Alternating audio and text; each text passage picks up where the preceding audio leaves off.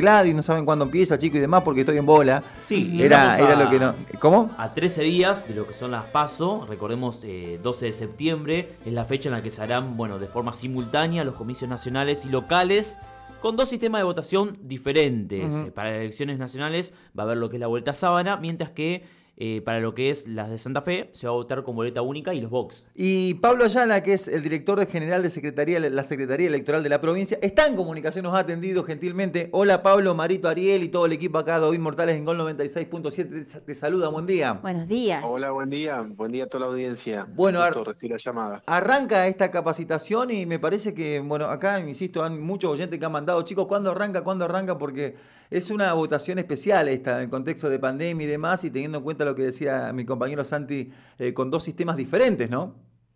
Sí, exactamente. Nosotros en la provincia de Santa Fe vamos en forma simultánea y unificada con el, con el, el orden nacional que elige diputados y senadores.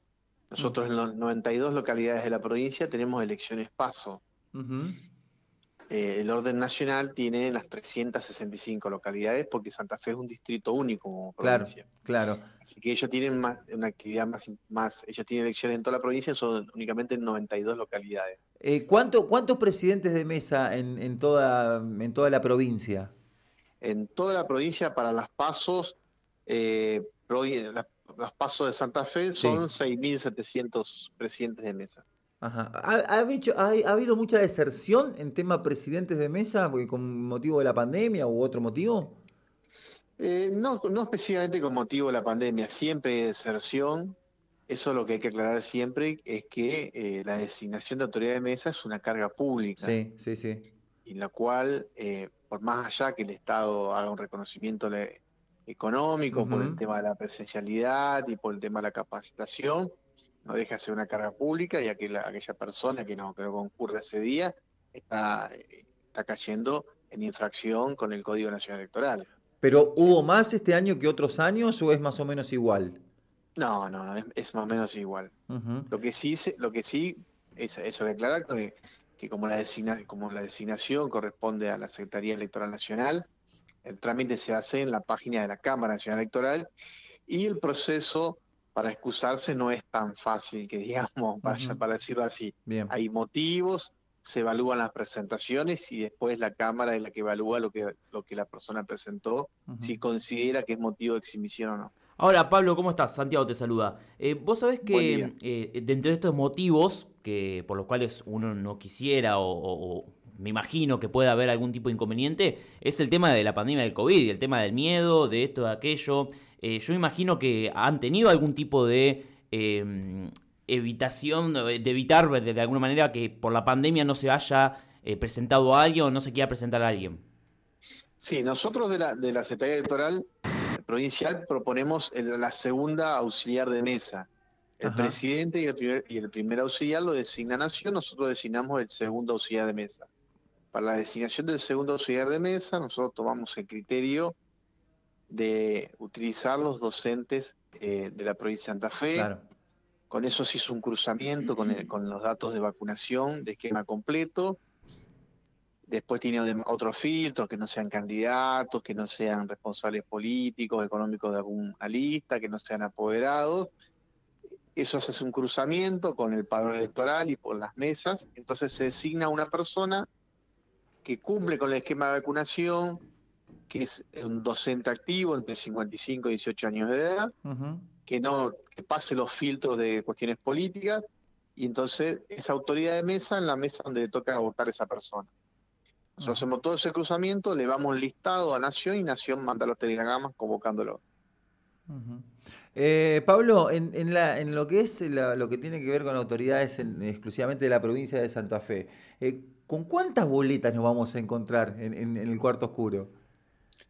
Nosotros una, una, una única boleta, la, la Claro, boleta la- única. Eh, no, quise decir a nivel nacional, perdón. Eh, en el distrito de Santa Fe son 25 boletas. Ahí está, 25 boletas.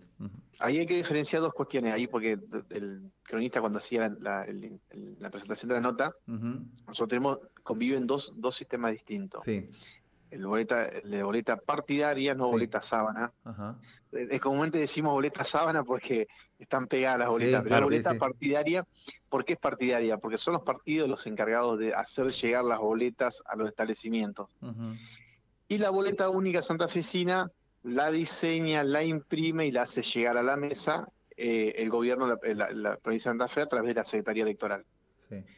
Ellos tienen cuarto oscuro, el famoso cuarto oscuro, y nosotros tenemos la cabina o box de votación que está pegado a la mesa. Ajá, y entonces Nosotros tenemos un- una única boleta. La Por única eso, boleta está, tenemos que- está con- vamos a ir Sí. al, al cuarto oscuro y al box.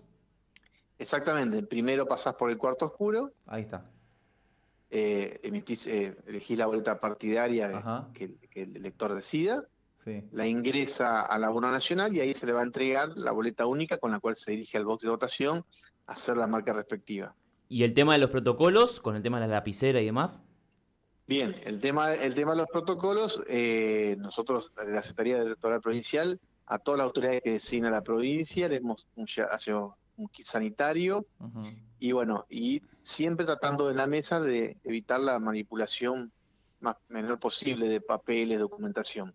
Por lo cual, cuando vos te acerques a la mesa, el presidente te va a solicitar que apoyes el documento arriba de la mesa, él va a ver, va a tomar los datos, lo va a buscar en el padrón, va a dejar el documento ahí. Al lado vas a tener el sobre, que vos vas a agarrar el sobre y te dirigís al, al, al box de votación, al, al cuarto oscuro, a elegir la boleta. Siempre tratando de evitar la menor manipulación posible de todos los instrumentos, papeles, lapiceras. Presumo una, un, un sistema muy lento realmente este, este 12 de septiembre. ¿eh?